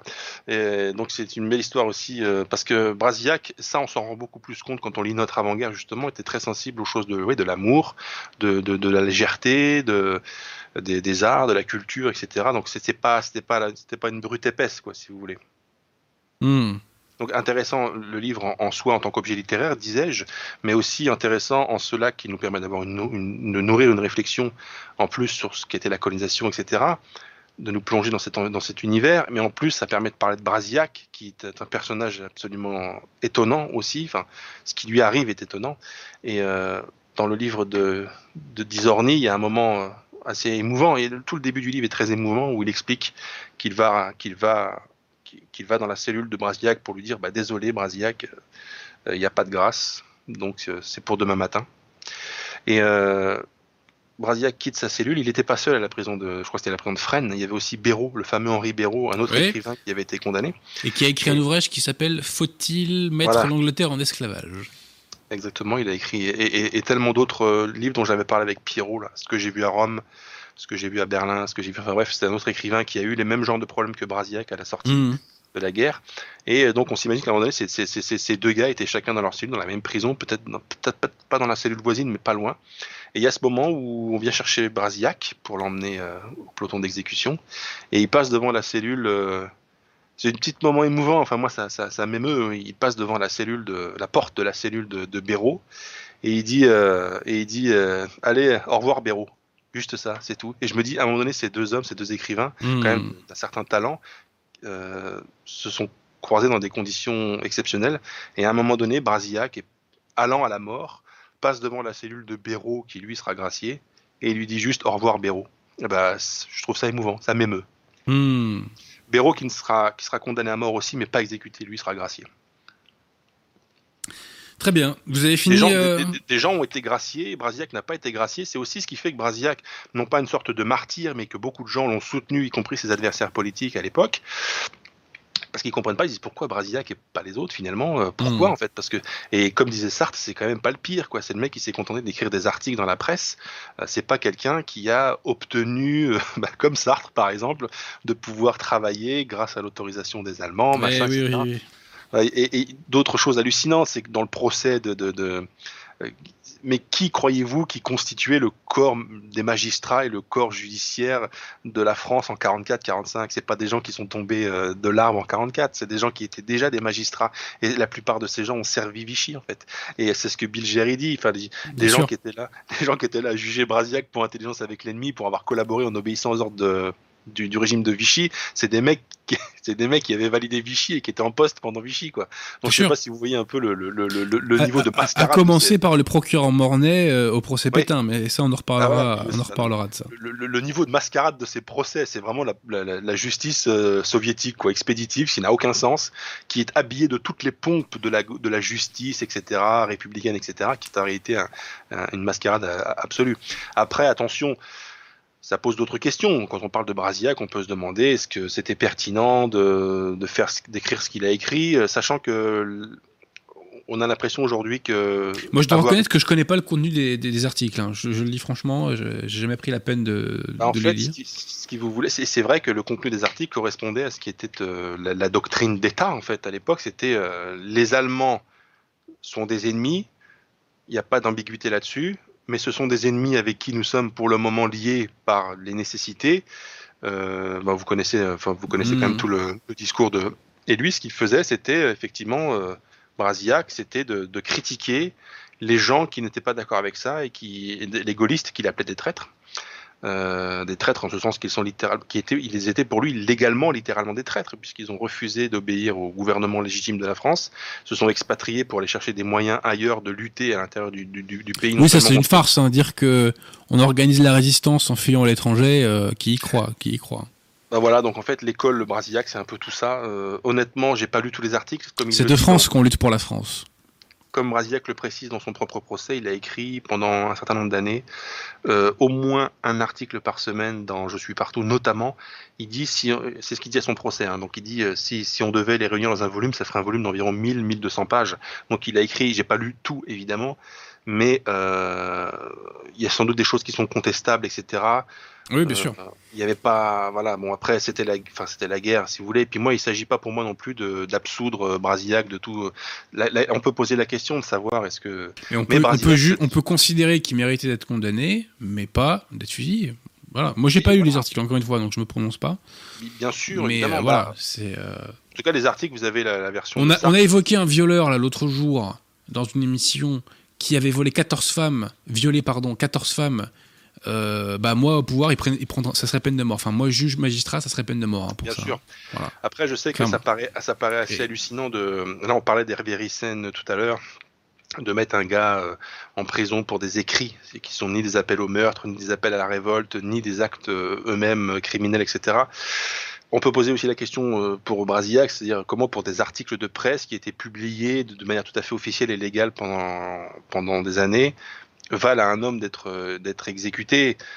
On peut poser la question, mais en même temps, on remet dans le contexte de l'époque, c'est une, période particulièrement bouleversée de, fin de guerre, une après-guerre qui se met en place.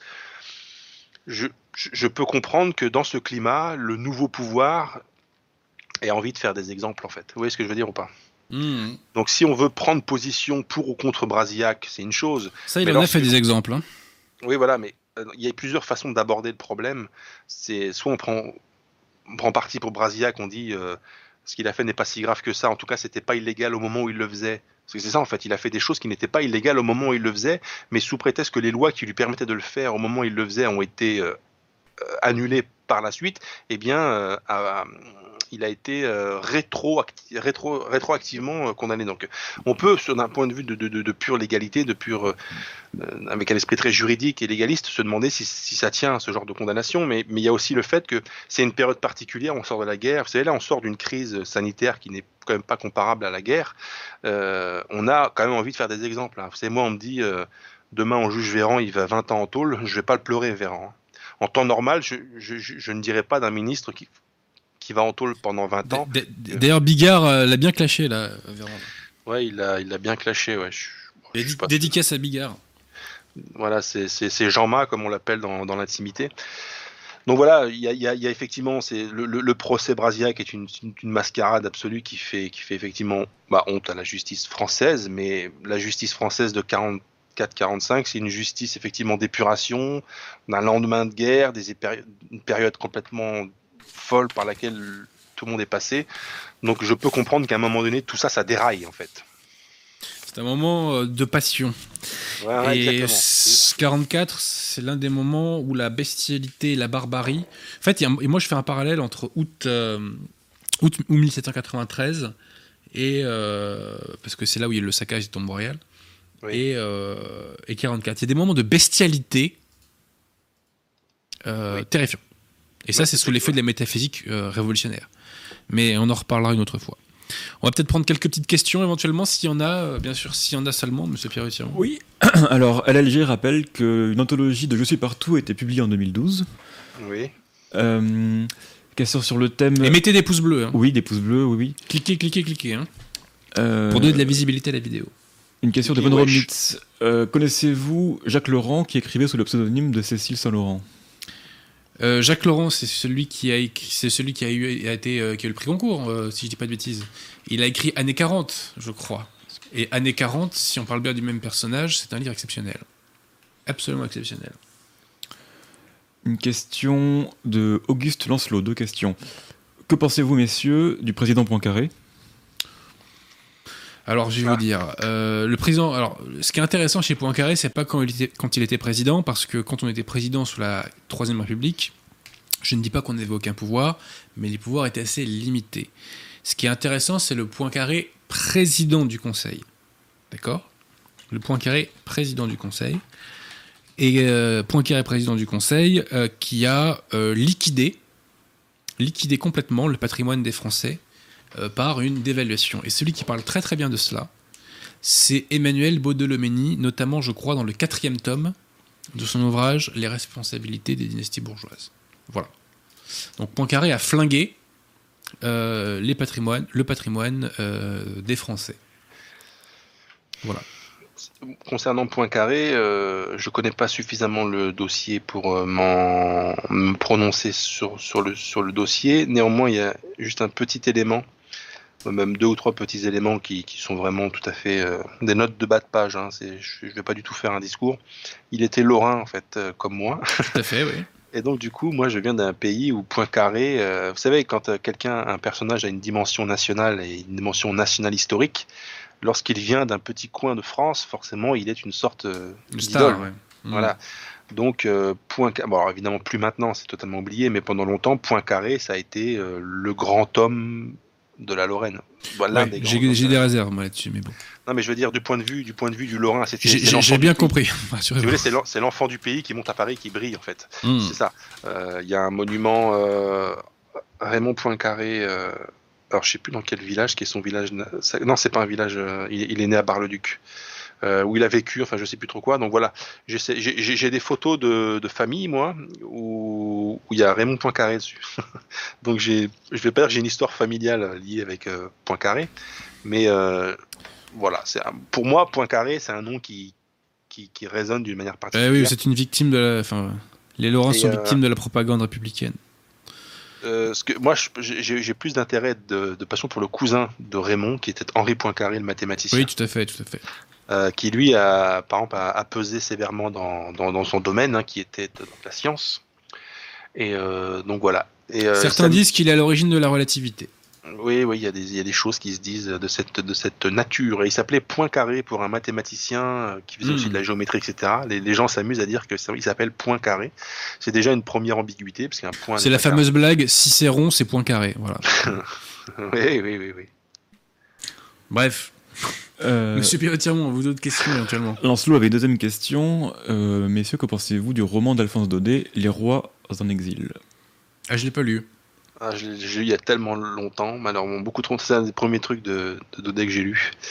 Mais j'ai envie de dire, si c'est écrit Daudet sur la couverture, a priori c'est une valeur sûre. Quoi. Mais mmh. euh, voilà, je pourrais pas en dire euh, beaucoup plus. Merci à Juju06 pour son don.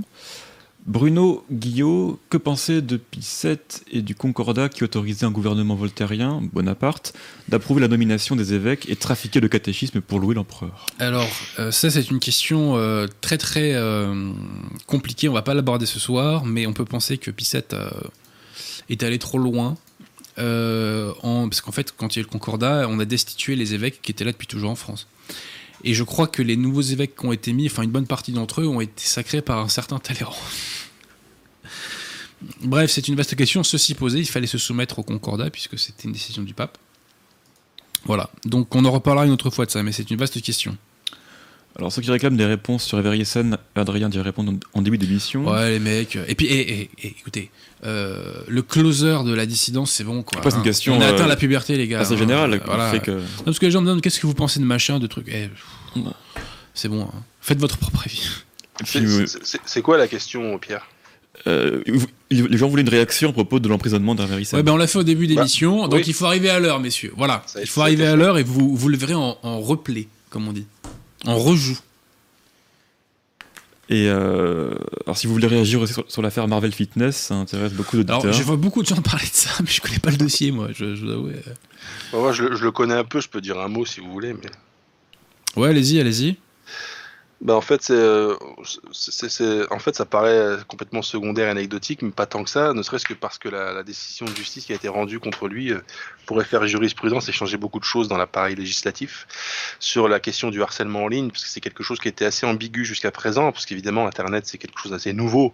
Donc, mmh. dans l'histoire du droit français, il y avait euh, pas trop de. Enfin, il n'y a pas un flou juridique, mais. L'état de, de, droit n'est pas encore, euh, on va dire, bien huilé en la matière. Consolidé, et donc là, il y a une décision assez rude qui vient, qui vient d'être prise. Qui pourrait faire jurisprudence, qui va sans doute faire jurisprudence. Mais honnêtement, après, s'il s'agit de, ce point de vue-là, ça c'est intéressant pour une discussion juridique, mais du point de vue du dossier en lui-même, j'ai vu beaucoup de gens dans entre guillemets dans nos milieux hein, qui ont pris le parti de Marvel Fitness, mais je, moi pour connaître le Gugus depuis un certain nombre d'années, puisque vous savez que je fais de la du sport, donc forcément je, suis en, je, je, connais toutes ces chaînes, etc. Le mec là dont on parle, Marvel Fitness, mais c'est une épave, humainement parlant. Ce, ce, type est un boulet qui ne sert à rien, qui est malsain, qui, je, je, je comprends même pas pourquoi, sous prétexte que la nana qui a porté plainte contre lui est une euh, euh, à, invoquer à un moment donné le harcèlement, et puis dans la tête de ces gens, harcèlement dit euh, chantage féministe, etc. Hop, je prends la défense du mec contre la nana, parce que je, je, comprends même pas comment on en arrive là. Je comprends pas comment valeur actuelle peut faire la défense. Je comprends, il y a des trucs que je comprends pas. Que ce type soit en tôle sous l'effet de l'emportement, j'avais dit que c'était mérité et qu'il aurait dû prendre 10 ans de plus. Évidemment, rationnellement non, euh, être en tôle pour ça, faut pas déconner, mais euh, au moins du sursis pour l'obliger à ne pas se comporter comme ça. Mais donc voilà, sur le dossier en lui-même, c'est intéressant, mais c'est surtout intéressant par rapport aux conséquences jurisprudentielles que ça va mettre en place par la suite, parce que nous sommes nous sur Internet, comme vous ne l'ignorez pas, donc il faudrait faire attention à, à ce que le législateur ne, ne ne, ne, trouve pas dans, cette, dans ce dossier, dans cette histoire et dans ce verdict qui vient d'être rendu, des raisons de museler encore plus la parole sur Internet. Même si là, on est bien d'accord qu'on n'est pas dans un cas de liberté d'expression bafouée, on est dans un cas de harcèlement euh, vérifié, mmh. etc. Mais on sait très bien comment le législateur fonctionne, comment les magistrats, les juges rouges fonctionnent.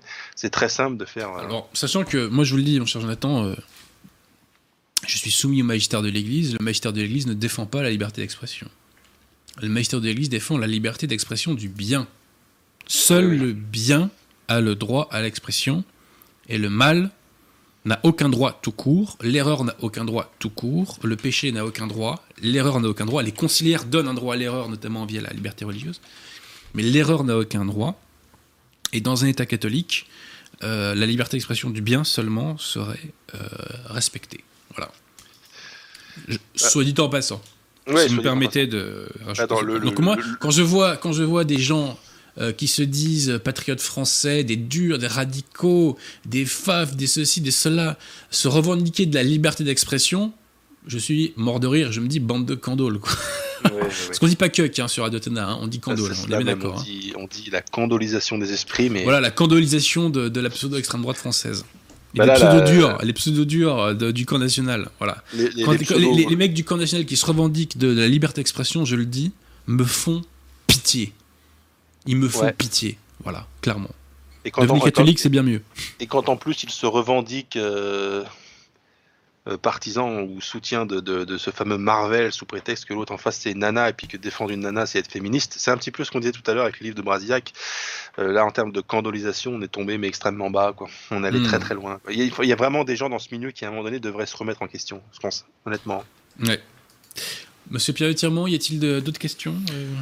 Alors MD qui demande euh, que pensez-vous de la bulle du pape Paul IV cum ex apostolatus officio importante mais trop euh, mise en silence? Alors je crois que la bulle de Paul IV, si je dis pas de bêtises, on parle bien de la même, c'est celle qui dit que si un individu était élu pape, mais que cet individu était hérétique, il ne, euh, son l'élection serait nulle et ne, ne, vaudrait rien, je crois. De mémoire, c'est ce qu'elle dit. Mmh.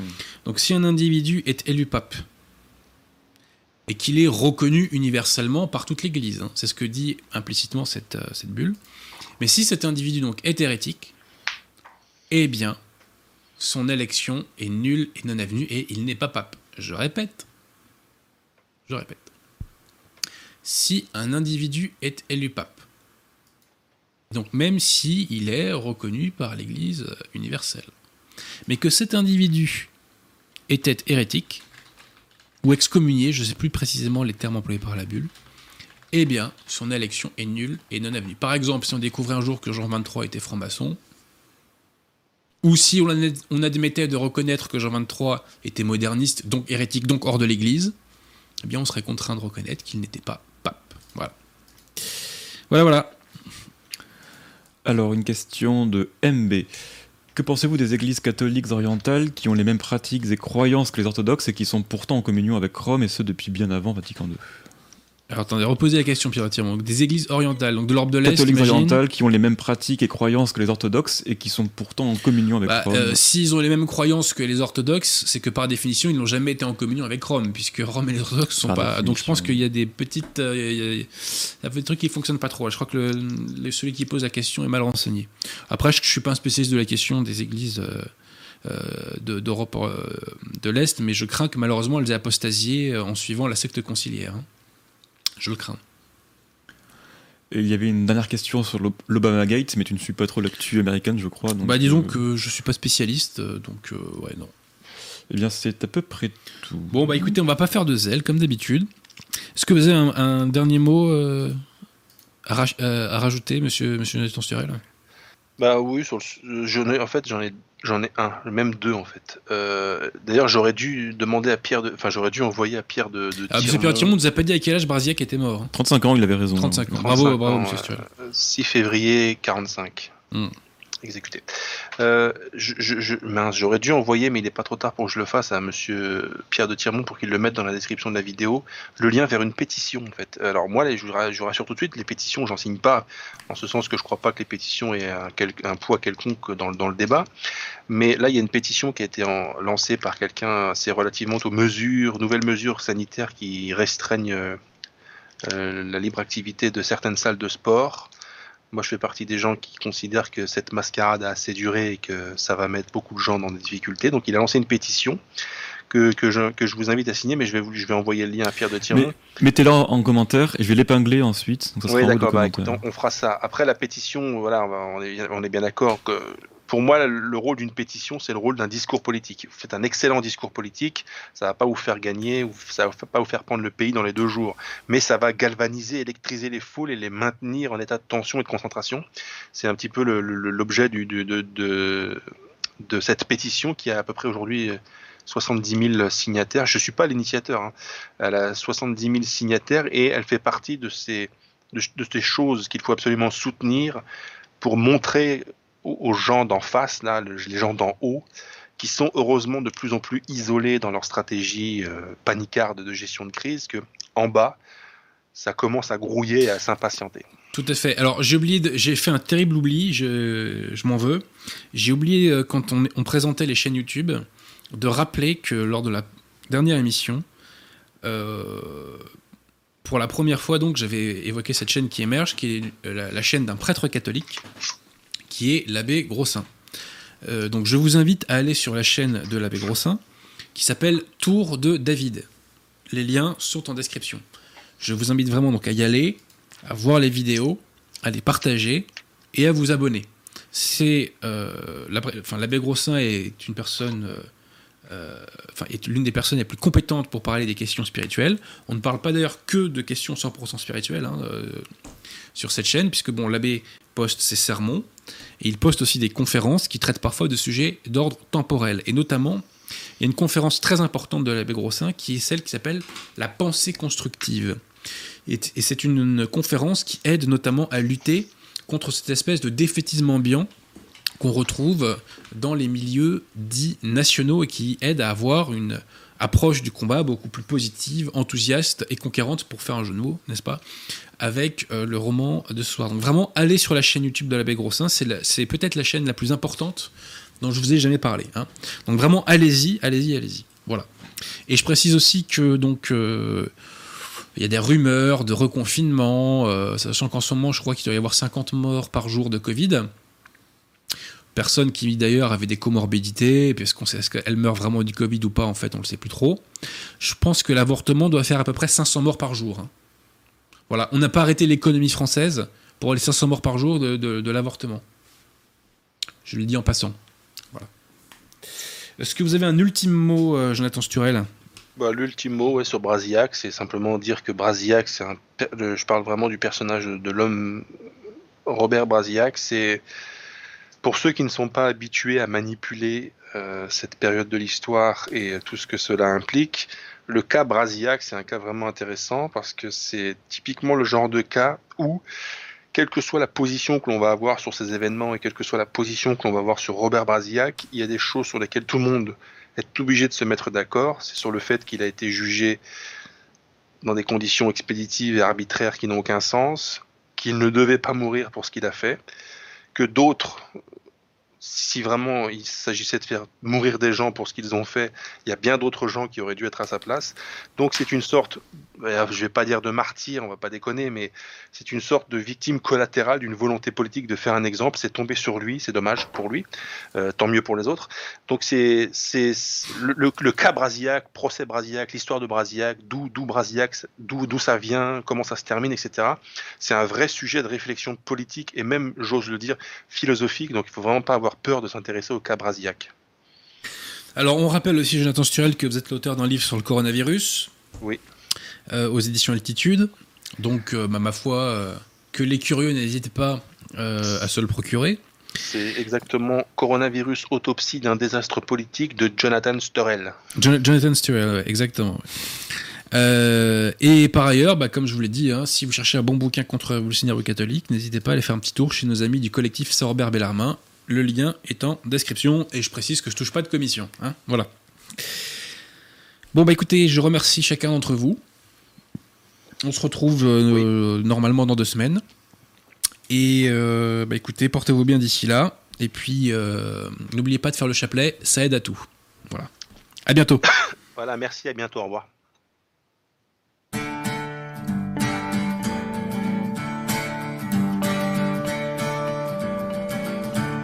Pays m'a fait mal par ses routes trop pleines, par ses enfants jetés sous des aigles de sang, par ses soldats tyrans dans les déroutes vaines, et par le ciel de juin sous le soleil brûlant. Mon pays m'a fait mal sous les sombres années, par les serments jurés que l'on ne tenait pas, par son harassement et par sa destinée, et par les lourds fardeaux qui pesait sur ses pas. Mon pays m'a fait mal par tous ces doubles jeux, par l'océan ouvert, aux noirs vaisseaux chargés, par ces marins tombés pour apaiser les dieux, par ces liens tranchés d'un ciseau trop léger.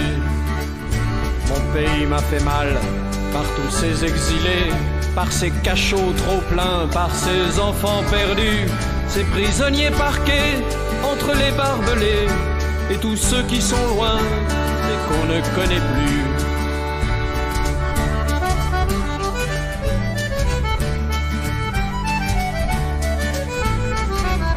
Mon pays m'a fait mal par ses villes en flammes, mal sous ses ennemis et mal sous ses alliés. Mon pays m'a fait mal dans son corps et son âme, sous les carcans de fer dont il était lié. Mon pays m'a fait mal par toute sa jeunesse, sous des draps étrangers, jeté aux quatre vents, perdant son jeune sang pour tenir les promesses dont ceux qui les faisaient restaient insouciants. Mon pays m'a fait mal par ses fosses creusées, par ses fusils levés à l'épaule des frères, et par ceux qui comptaient dans leurs mains méprisées le prix des reniements plus juste salaire. Mon pays m'a fait mal par ses fables d'esclaves, par ses bourreaux d'hier et par ceux d'aujourd'hui. Mon pays m'a fait mal par le sang qui le lave, mon pays me fait mal. Quand sera-t-il guéri? Mon pays me fait mal. Quand sera-t-il guéri?